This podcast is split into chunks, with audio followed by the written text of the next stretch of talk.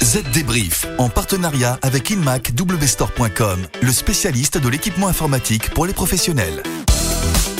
Bonjour à tous, bonjour Estelle et bienvenue pour une nouvelle édition du Z Débrief, votre podcast de l'actualité numérique. Alors Estelle, quel est le programme aujourd'hui? Bonjour David, bonjour à tous. Alors pour commencer, il va être question d'un jeune Français qui vient d'être condamné pour bourrage d'identifiant. Les détails dans un instant.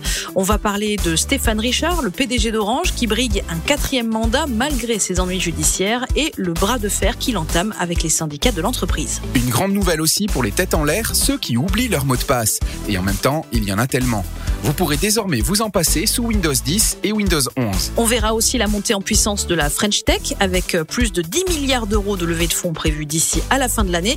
Et pour finir, les conseils pratiques de Toshiba pour que les données stockées dans un NAS soient bien protégées. Allez, le Z débrief, c'est parti. Les dernières infos. Et pour commencer, le procès donc de ce jeune Français de 20 ans qui, au moment des faits, vivait près de la ville d'Angers, au sud-ouest de Paris.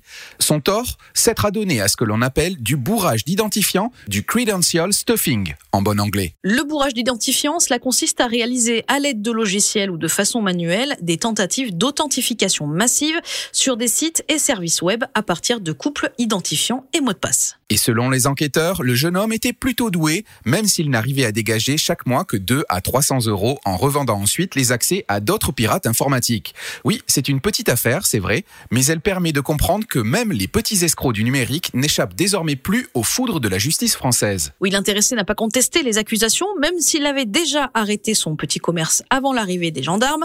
Il explique qu'au départ, euh, il souhaitait se perfectionner dans la cybersécurité et puis qu'après, l'appât du gain l'a tenté. Du côté des victimes, on compte des utilisateurs de Spotify ou des adeptes de Planète Sushi, mais surtout Digipost, le coffre-fort numérique de la Poste. C'est d'ailleurs cette entreprise qui poursuivait le jeune homme et la seule qui s'est portée partie civile. Elle affirme avoir dû dépenser 37 000 euros pour financer une riposte à l'attaque menée par le jeune homme. Le pirate repenti a été condamné par le tribunal judiciaire de Paris à 6 mois de prison avec sursis et 3 500 euros de dommages et intérêts à verser à Digipost. Parlons maintenant des ambitions de Stéphane Richard, le PDG d'Orange qui cumule les fonctions de président du conseil d'administration et de directeur général de l'opérateur. Il aimerait bien garder ses fonctions. Et pour ça, renouveler ses mandats en mai 2022. Une ambition qui étonne quand on sait que le patron d'Orange a toujours quelques soucis avec la justice. Il est toujours mis en cause dans le dossier de l'arbitrage Bernard Tapie, Crédit Lyonnais. Qui étonne aussi quand on sait qu'au sein de l'entreprise, sa direction est aussi contestée. Pratiquement tous les syndicats de salariés d'Orange appellent à une grève le 21 septembre prochain. Ils réclament la réouverture de négociations salariales, une hausse des recrutements pour compenser les départs, ainsi qu'un projet clair pour le groupe. Mais Stéphane Richard a plus d'un tour dans son sac. Peut-être pour faire passer la pilule auprès de certains, il vient de proposer à partir du mois de mai une direction bicéphale comprenant un tandem à la tête de l'opérateur. Il resterait alors président et céderait le poste de directeur général. Une affaire à suivre. Allez, une bonne nouvelle pour vous Estelle, qui êtes un peu tête en l'air. Grâce à Microsoft et à ses systèmes d'exploitation Windows 10 et 11, vous n'aurez bientôt plus besoin de retenir vos mots de passe. Oui, je me suis renseignée et c'est déjà le cas pour les entreprises. Les normes OAuth et FIDO2 vont désormais faciliter l'utilisation de smartphones comme option d'authentification à deux ou plusieurs facteurs. Microsoft compte déjà 200 millions de clients qui n'utilisent plus de mots de passe. Rien ne vous échappe, mais pour le moment, l'option de connexion sans mot de passe ne concerne que les comptes Microsoft. Elle devrait s'étendre ensuite aux applications Microsoft sur iOS, Android et Windows. Effectivement, David, ça va me changer la vie et puis aussi euh, protéger mes comptes parce que mon imagination pour trouver des mots de passe a des limites. Du coup, je suis persuadée qu'en multipliant le même mot de passe, je me mettais en danger. Mais vous n'êtes évidemment pas la seule. Sachez aussi qu'Apple et Google pourraient eux aussi s'y mettre. En tant que commercial terrain, je travaille depuis différents lieux. Afin de toujours être productif, j'ai choisi le puissant ultra portable ThinkPad X1 Carbone. La robustesse des ThinkPad, une multitude de nouvelles fonctionnalités, un châssis ultra fin et ultra léger, autant d'avantages me permettant d'enrichir mon expérience utilisateur. Découvrez le Lenovo ThinkPad X1 Carbone chez InMacW Store. Passez au niveau supérieur avec les appareils Windows 10 professionnels modernes. Le chiffre marché. Les investissements dans la French Tech, c'est le nom donné à l'écosystème des startups françaises, battent des records en 2021. C'est ce qui en fait le chiffre clé de la semaine. Imaginez plus de 10 milliards d'euros levés d'ici la fin de l'année. Un record un record pour la France, certes, mais tout de même un record. Oui, déjà au premier semestre 2021, les startups françaises ont levé près de 5 milliards d'euros via le capital risque, soit l'équivalent en 6 mois des investissements cumulés pour toute l'année 2020. Et ceux qui explosent les scores de la French Tech, ce sont les sociétés de services Internet, qui concentrent à elles seules plus de 47% des fonds levés en valeur. D'autres secteurs pourraient par ailleurs connaître une montée en puissance dans les mois à venir. Il s'agit de l'agritech et de la foodtech, deux secteurs mise en lumière avec le lancement du label French Agritech.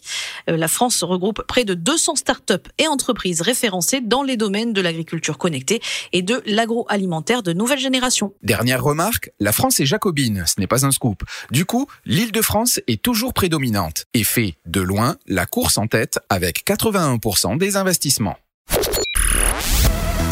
Ça peut toujours être utile.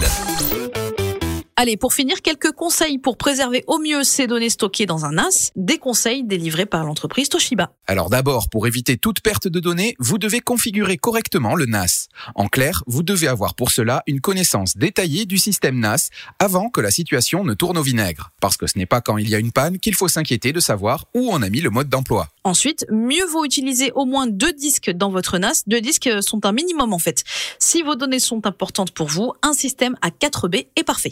Tout bête aussi, ne placez pas votre NAS à l'endroit le plus évident, comme par exemple juste à côté de l'ordinateur, pour que les cambrioleurs n'aient pas besoin de le chercher. Choisissez un endroit caché ou inaccessible. Enfin, utilisez des disques durs euh, fabriqués pour les NAS et pas des disques durs classiques. Ces boîtiers imposent une charge de travail considérable aux disques durs et vous avez donc besoin de disques conçus et fabriqués pour cette charge de travail. Utilisez aussi euh, du RAID 1 ou supérieur. Ce sont ces architectures de sauvegarde qui permettent de mettre les données en miroir sur au moins deux disques. Enfin, une sauvegarde en plus n'a jamais fait de mal à quiconque. C'est une très bonne idée d'avoir une sauvegarde séparée, comme une solution hors site ou en ligne, pour se protéger contre des incendies par exemple, ou des attaques de ransomware. Voilà, on a fait le tour.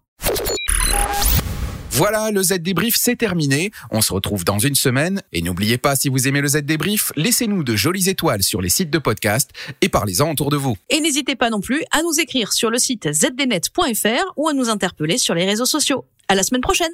Bye bye.